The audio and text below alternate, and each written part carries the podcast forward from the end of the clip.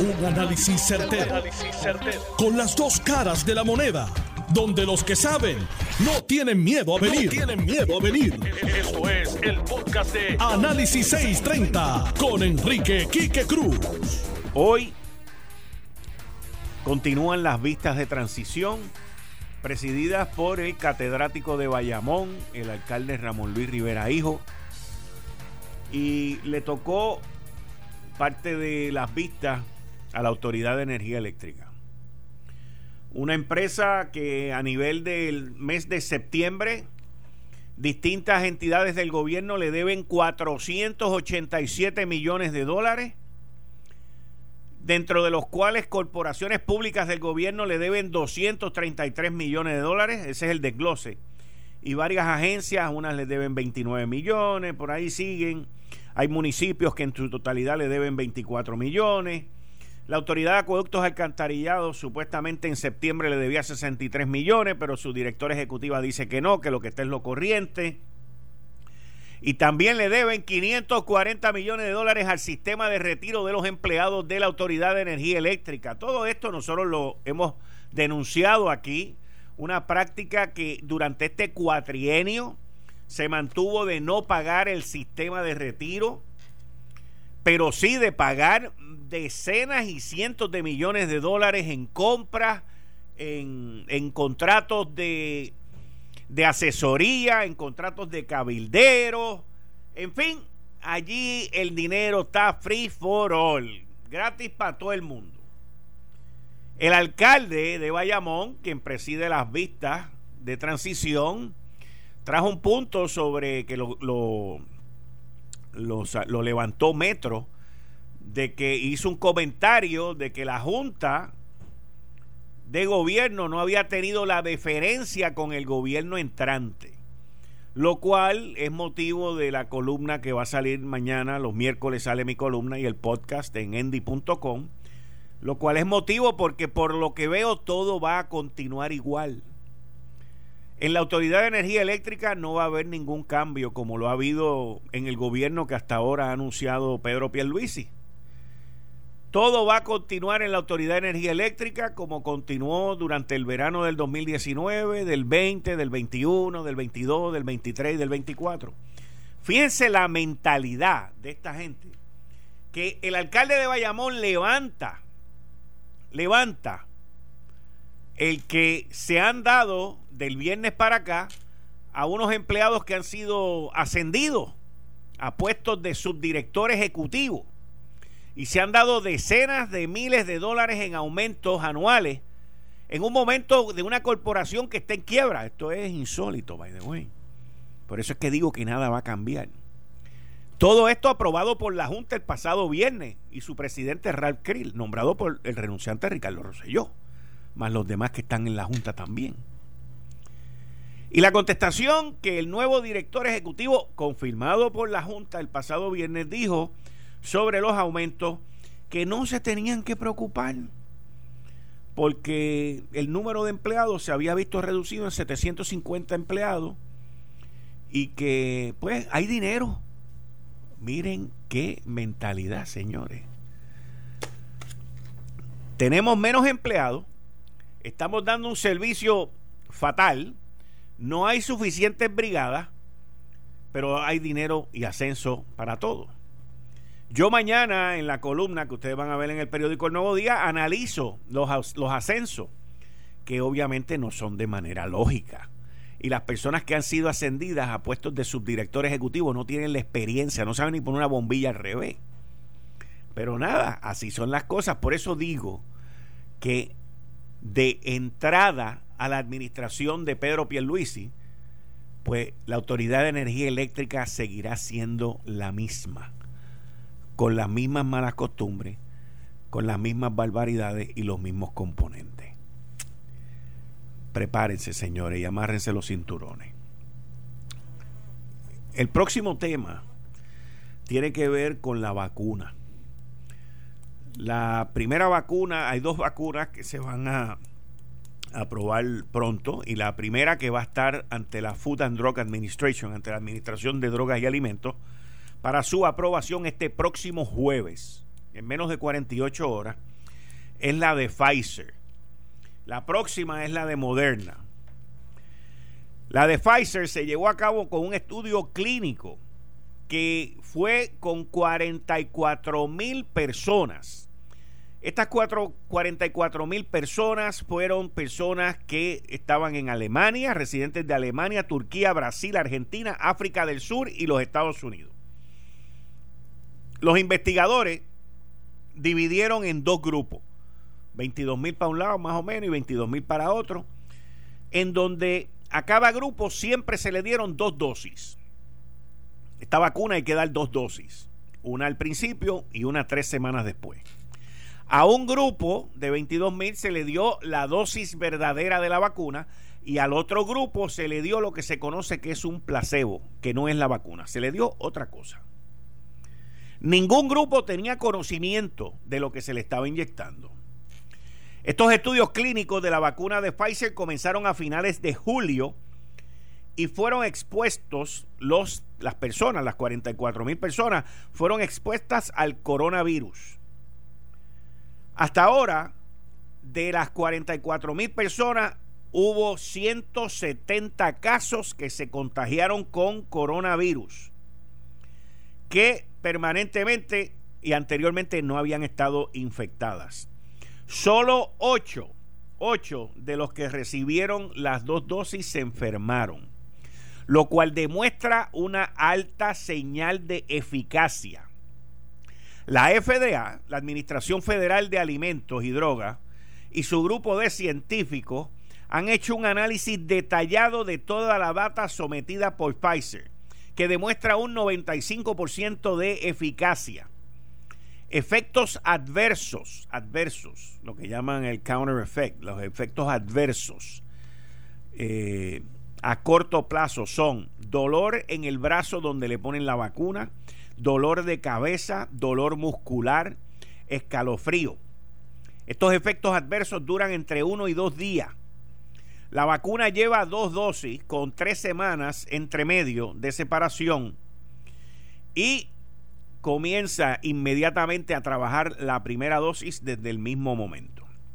El mínimo, el mínimo que requiere la FDA de eficacia, de efectividad, es 50%. Esto es con otras vacunas que se han aprobado anteriormente, no en este proceso rápido.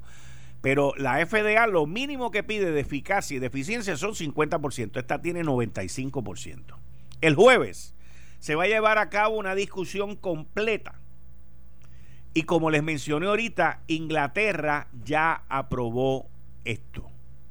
Inglaterra ya aprobó esto. Así que las vacunas, como mencionamos aquí ayer en primicia, en Análisis 630, tienen una amenaza. La Guardia Nacional las va a estar protegiendo en, el, en, la distribución hacia los hospitales y los sitios donde se van a administrar una vez den el go ahead, una vez den la aprobación para distribuirlas. Así que estaremos pendientes y le estaremos informando a ustedes sobre este proceso que yo entiendo que va a ocurrir esta semana. En Gran Bretaña, en Inglaterra, en el Reino Unido, ya se están poniendo las vacunas y estos son unas vacunas completamente distintas a las vacunas que habían anteriores. Usted va a ver un montón de gente por ahí hablando basofia, que si eso tiene nanopartículas para seguirme a mí, que si tiene componente, que si yo voy a estar radioactivo. Miren, nada de eso. Esto inclusive no le ponen a usted el virus. Las demás vacunas en el pasado y todas las vacunas, la vacuna de la influenza y todo lo que hacen es que te inyectan en el sistema un poquito del virus. Esta vacuna en específico ha sido elaborada con una nueva tecnología que lo que te inyectan es la proteína que estimula a las células a defenderse contra el coronavirus. ¿Ok? Y esa proteína te inyectan en el cuerpo. Eso no es la enfermedad. Eso es una proteína que le envía al cuerpo un mensaje de que, mira, yo tengo que crecer dentro del cuerpo para combatir el coronavirus. Están saliendo varios informes que yo no puedo dar fe de que es correcto porque no, no lo voy a, a defender porque no lo he visto, no lo he leído, pero he visto reportajes de que no puedes beber, de que no puedes hacer esto, de que no puedes hacer aquello. Y esas, esas contraindicaciones todavía yo no las he visto y no las he leído de fuentes que sean científicas y fidedignas. Pero, mis queridas amigas, amigos, estamos a días de que esto se empiece a distribuir. Estamos a días de que esto esté en las manos de quienes lo necesitan primero. ¿Quiénes son aquellas personas que necesitan esto primero? Pues definitivamente el personal que está expuesto. Los doctores, ambulancias, las personas que trabajan en las ambulancias, paramédicos, enfermeras, principalmente las enfermeras que están expuestas a todo esto y que trabajan en hospitales, enfermeras, servidores de la salud. Todas estas personas son los primeros. Luego, los hogares de ancianos. Y este, estos hogares, pues se les proveerá. Y así seguirá la cadena y la distribución de esta una vez salga Pfizer con mucha probabilidad después sale la de Moderna y continuarán saliendo otros tipos de vacunas. Joe Biden dice hoy que promete a los Estados Unidos 100 millones de vacunas en los primeros 100 días.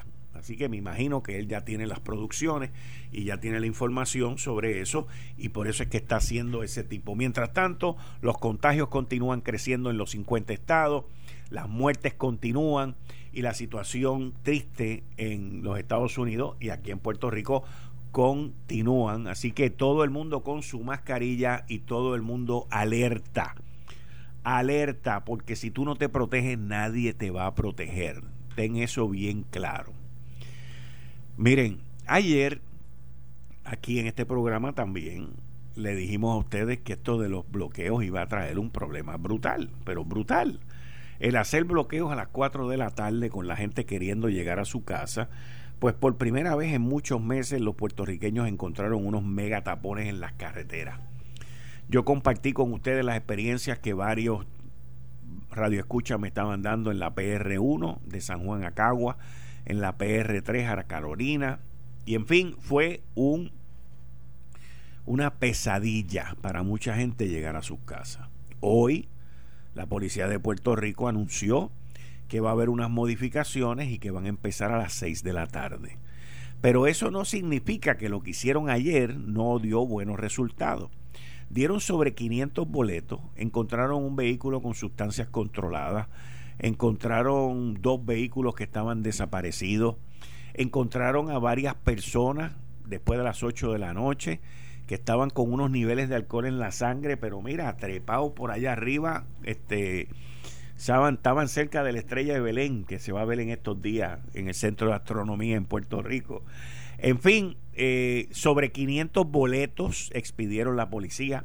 Han decidido que en el área metropolitana, lo que es Bayamón, San Juan, Carolina y Guaynabo, van a comenzar los bloqueos a las 6 de la tarde y se van a extender entonces hasta las 2 de la mañana y también los demás fuera de esos cuatro pueblos, los demás fuera del área metropolitana, pues se van a llevar a cabo con el horario regular de las 4 de la tarde.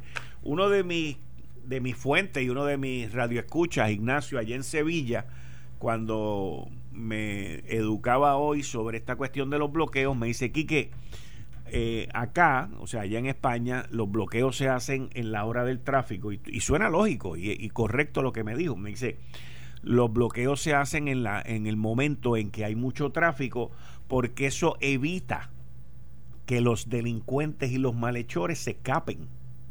Porque como hay tanto tapón, tú no puedes brincar con un carro, lo único que puedes hacer es bajarte el carro y salir corriendo.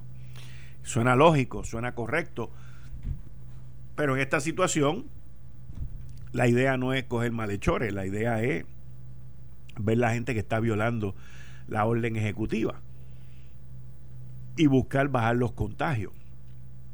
Así que la policía de Puerto Rico, el comisionado de la policía Henry Escalera, el teniente Elvin Seno, los felicito porque primero dieron cara, segundo modificaron lo que estaban haciendo y tercero, pues continúen haciendo su trabajo.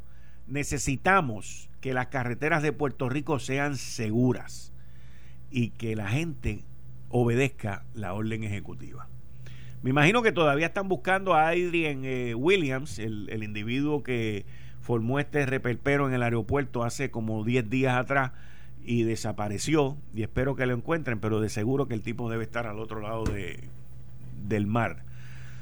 Miren, el presidente Donald Trump nombró a tres miembros a la Junta de Supervisión Fiscal y eh, la renominación se queda Andrew Biggs. Andrew Biggs eh, está apoyado por el ala republicana y Andrew Biggs es un continúa en la Junta y es uno de los miembros, eh, y es el miembro, podríamos decirle, es la persona eh, eh, que es un experto en materia de sistemas de retiro.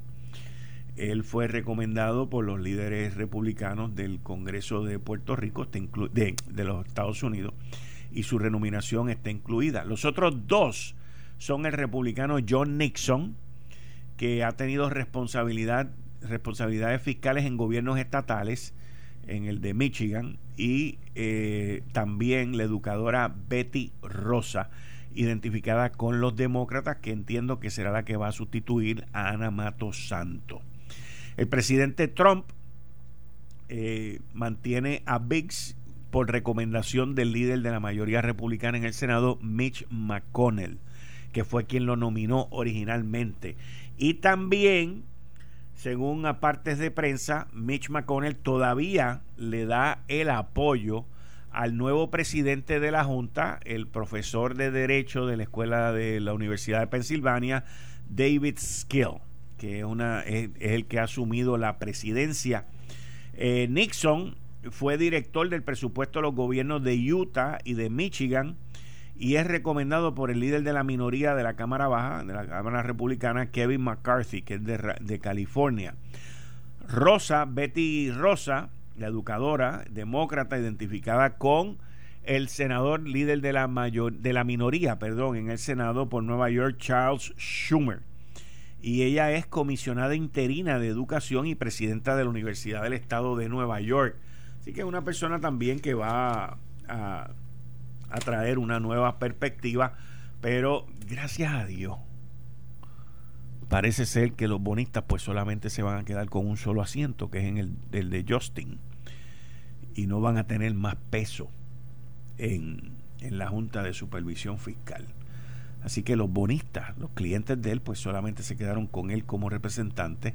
Y veremos a ver, porque miren, hoy sale una noticia interesantísima que la voy a discutir también con el licenciado John Mott y es que la Autoridad de Acueductos y Alcantarillado estaría completando esta semana su primera emisión de bono en casi ocho años.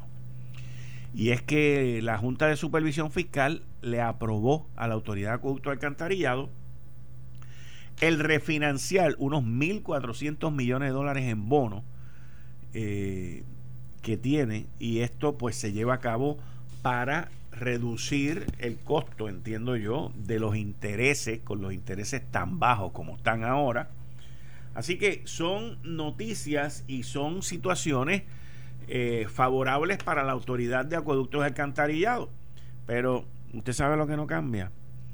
Que el gobierno le debe a la autoridad de acueductos y pues aproximadamente como unos 103 millones de pesos. O sea, que el gobierno, que todos los años hace un presupuesto para pagar agua y no lo paga Acueducto le deben 103 millones de pesos y a la Autoridad de Energía Eléctrica le deben casi 500. ¿Usted puede creer eso? Yo lo creo.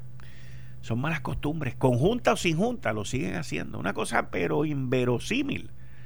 Inverosímil. Y tienen cara para dar aumentos de decenas de miles de dólares anuales al grupo selecto, escogido y protegido por sabe Dios quién las cosas no cambian en la autoridad de acueducto en alcantarilla, bueno, en acueducto sí, pero no en la autoridad de energía eléctrica, señores. Eh, estás escuchando el podcast de Noti1. Análisis 630 con Enrique Quique Cruz. Buenas tardes, mis queridos amigos. Son las 5 y 29 de la tarde. Tú estás escuchando Análisis 630. Yo soy Enrique Quique Cruz y estoy aquí de lunes a viernes de 5 a 7. Me puedes escuchar a través de la banda FM en el área metro por el 94.3 FM y en el área oeste por el 99.9 FM en tu radio, como todos los martes con el licenciado John Mott. John, bienvenido. ¿Cómo estamos? Bien, ¿y tú? Aquí eh, viendo los nuevos movimientos en la Junta. Cuéntame. Pues como todo el mundo sabe, se nombró hoy, renombró a Andrew Biggs para la Junta, se nombró a Betty A.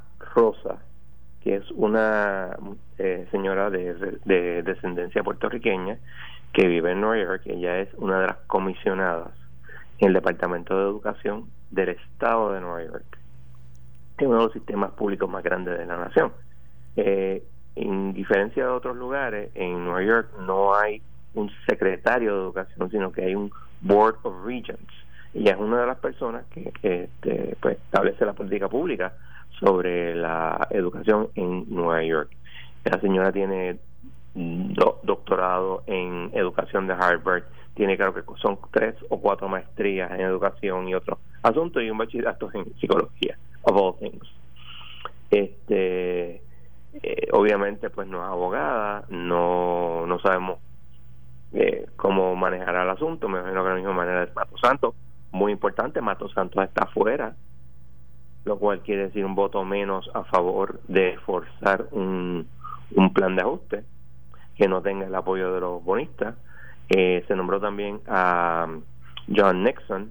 John Nixon es fue eh, director de finanzas del estado de Michigan y luego del estado de Utah y ahora trabaja con una compañía que tiene que ver con planes médicos.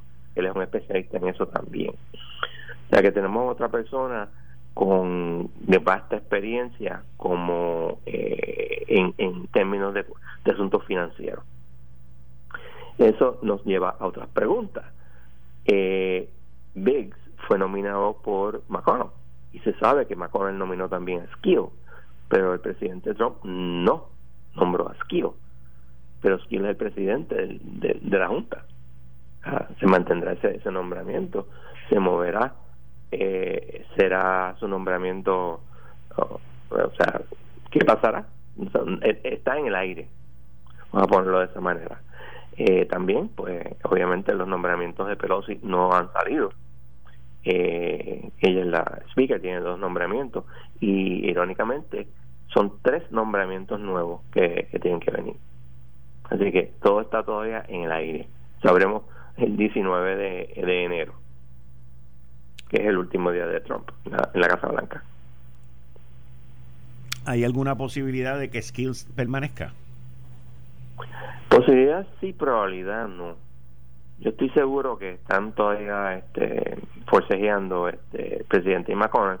Y tú sabes que en la política norteamericana todo es horse trading.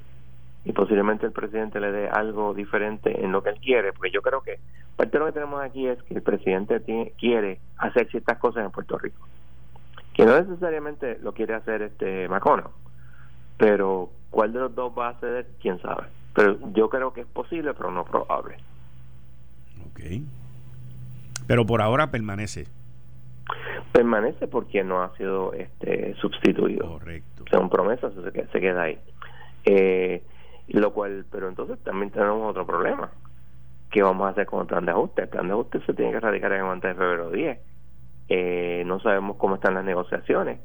Eh, se dijo en la última resolución pública de la Junta que si no se había, si no había negociaciones, si no había un acuerdo después de negociaciones de buena fe, se iba a, erradicar el plan de ajuste. Pero ese plan de ajuste, te lo aseguro completamente, no tiene el apoyo de los bonistas. Y sin eso, la juez no lo va a aprobar. Así que todo está en el aire. La Autoridad de Acueductos Alcantarillado va al mercado de los bonos para refinanciar. Sí. Eh, correcto, va. Eso es parte de la política. Hace un, no estoy seguro si fue la segunda o dos reuniones de la Junta. La Junta hizo claro que ellos no van a requerir al gobierno a ir al, al mercado, sino tienen otras maneras de saber que el, Puerto Rico puede ir al mercado con intereses bajos. Y esta es una de las maneras. Claro, ¿qué es intereses bajos? Eso es una cuestión que solamente la Junta puede determinar. Y eso es interesantemente solamente para determinar cuándo se va a la Junta. Porque si Puerto Rico tiene que, por ejemplo, coger prestado a 5%, es un, en el mercado de Munis elevadísimo, eso no, no es importante siempre y cuando la Junta entienda que eso es razonable. Y así lo dice de promesa. Razonable dentro de la del dentro de la condición económica de Puerto Rico, ¿right? No, no, la ley lo que dice es reasonable eh, interest rate. Ok. Y eso lo decide la Junta. O sea, digo, o sea, si tú miras el mercado, 5% es altísimo. Pero si la Junta dice que eso está bien, pues está bien. Y vuelvo y repito, es importante solamente en términos de dos cosas. Uno, que la Junta permita el préstamo y dos, que eh, cuándo se va a ir la Junta. Pero yo me imagino que si la Junta aprueba, por ejemplo, como el caso que tú estás este, sugiriendo eh, del 5%, es porque lo que se está refinanciando está por encima del 5%. No necesariamente. ¿No? No necesariamente, hay que ver qué, qué es lo que está refinanciando, porque eh, yo no creo que en caso de la autoridad de acueductos haya sido tan alto. Es posible, pero posible que no. Claro, si lo que te están, si lo que estás este financiando es por debajo de lo que estaba antes, yo creo que eso es razonable. ¿Tú no crees? Definitivamente. Definitivamente. Pero hay que ver qué es lo que va a pasar, porque están negociando. Mucho silencio. Lo, lo que mi, mi primera impresión, lo, que se llama knee jerk reaction, mi reacción motora de rodilla, eh, es que Justin Peterson no va a tener eh, más, más este, amigos fraternales que compartan su visión en pro de los bonistas en la Junta. No sé, ese es mi, mi reaction. Maybe tiene, tiene este, en este momento solamente sabemos de él. Sabemos que Nixon es un, un persona de número. Eso no quiere decir que, este, ¿cómo se dice? Que esté a favor o en contra de los bonistas. Y acuérdate que Peterson no es que esté a favor o en contra de los bonistas, lo que quiere es que se resuelva la quiebra. Y eso, y eso estoy de acuerdo con él. Hay que resolver la quiebra. Pero no vas a poder resolver la quiebra si no tienes apoyo de los bonistas. De hecho, el eh, antes de el, lo que pasó con el COVID, había un acuerdo con 58% de los bonistas. Ahora lo que pasa es que la Junta lo quiere renegociar y tiene sentido por lo menos por los primeros dos años, pero de en adelante yo no le veo sentido. Pero eso es allá en la negociación, yo no estoy envuelto. Ok. Está bien. ¿Algún otro caso, alguna otra situación? Oh, sí, sí, sí, Adelante. Bueno, no con la Junta, pero sí con el asunto de las elecciones de los Estados Unidos. En una movida fantasmagórica, el estado de Texas se mandó al estado de Georgia, al estado de Wisconsin, Pensilvania y otro más que en el momento no recuerdo, por las elecciones, diciendo que ellos violaron la, las leyes de ellos y que eso no se puede hacer, eso violenta la constitución y que hay que este, evitar que esos electores que han sido elegidos, quote unquote, vayan a ir a, al colegio electoral y que los estados, eh, la legislatura de los estados tiene que escogerlo. Nota al calce, bien importante, la constitución establece que los estados decidirán cómo van a llevar, cómo van a llegar los electores colegio electoral. Al principio se nombraba por la legislatura, después obviamente por la cuestión más democrática se fueron eligiendo. Pero ¿qué pasa? Ahora mismo, ¿qué standing tiene Texas para pedir eso? Y eso, lo primero que tú tienes que mirar es qué standing tú tienes. Eh, segundo, ¿puede el Tribunal Supremo conceder ese remedio, los remedios en particular que ellos están pidiendo? Yo no le veo futuro a la, a la demanda, pero ahí está. Yo creo que es uno de esos últimos cartuchos para ver si por algún milagro la mayoría del Supremo les da, les da audiencia. Hmm. Eso parece que donde único Trump consiguió auxilio para sus pleitos y cosas fue en el estado de Texas. Aparentemente el Attorney General, que es el que lleva los pleitos, eh, estuvo de acuerdo y se está o sea, se radicó el lunes casi a casi martes lunes tarde en la noche. Eh, de hecho hoy cuando nos levantamos y vimos la noticia como obviamente hay una hora de diferencia no, hubo eh, copia de eso hasta que de alguna razón el, el, el Attorney General de Texas fue el primero en ponerlo. Después fue que se hizo el, el docketing como se dice técnicamente en el Tribunal Supremo Me envían por aquí, ya que estamos hablando de jueces y de tribunales, que la gobernadora constitucional Wanda Vázquez enmendó la sesión extraordinaria y me dan una cifra aquí que es enorme y envió 100 nombramientos para ser, para ser evaluados por el Senado en esta séptima sesión extraordinaria. Y ella dice lo siguiente, y cito, Hoy enmendamos la orden para incluir designaciones necesarias para puestos de jueces, fiscales y otras posiciones. La gobernadora destacó que, y cito, estamos enviando las designaciones de personas serias, profesionales en sus respectivos campos que quieren servir a Puerto Rico.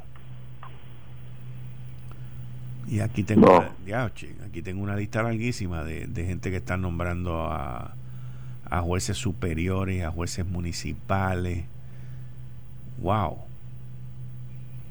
100 nombramientos. Mira, aquí, que me acaba de salir en uno de mis feeds que el Tribunal Supremo denegó la petición de Trump para, para eh, cambiar la elección de Pensilvania.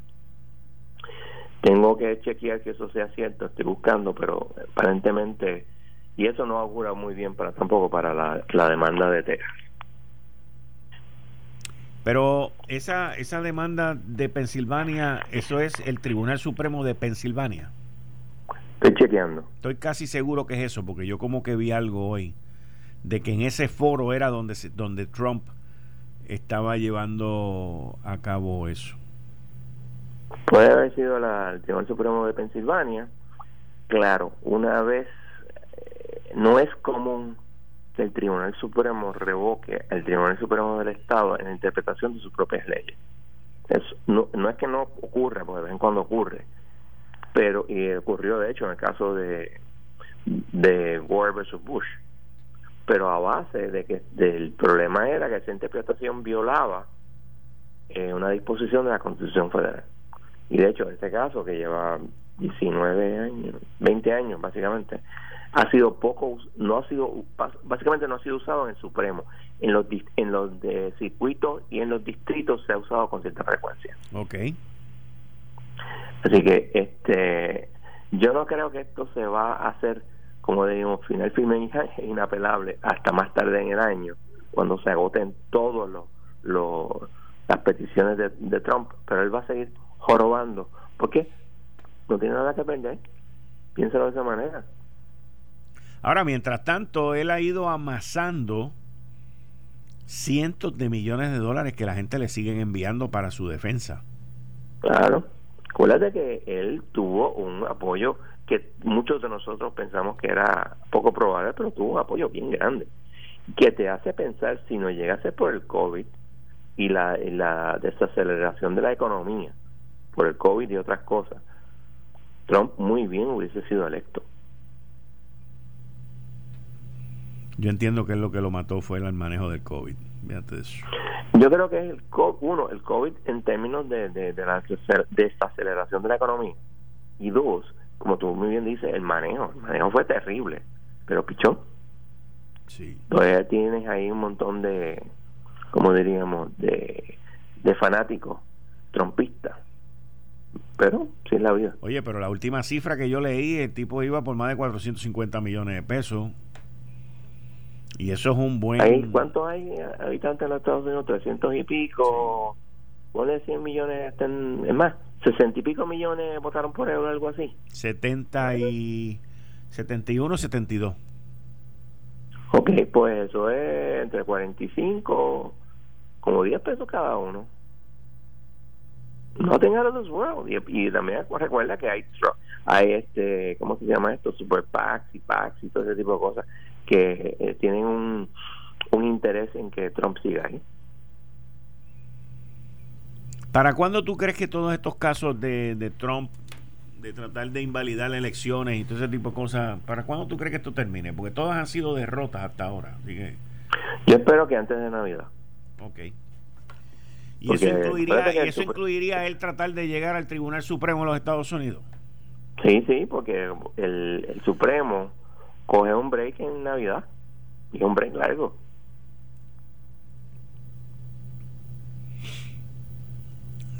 Y yo creo que ellos van a querer resolver, para bien o para mal, eh, cualquier cosa que les llegue que tenga que ver con Trump antes de irse de vacaciones. No creo, no creo que lo quieran decidir mientras están en vacaciones. Hmm. Está interesante.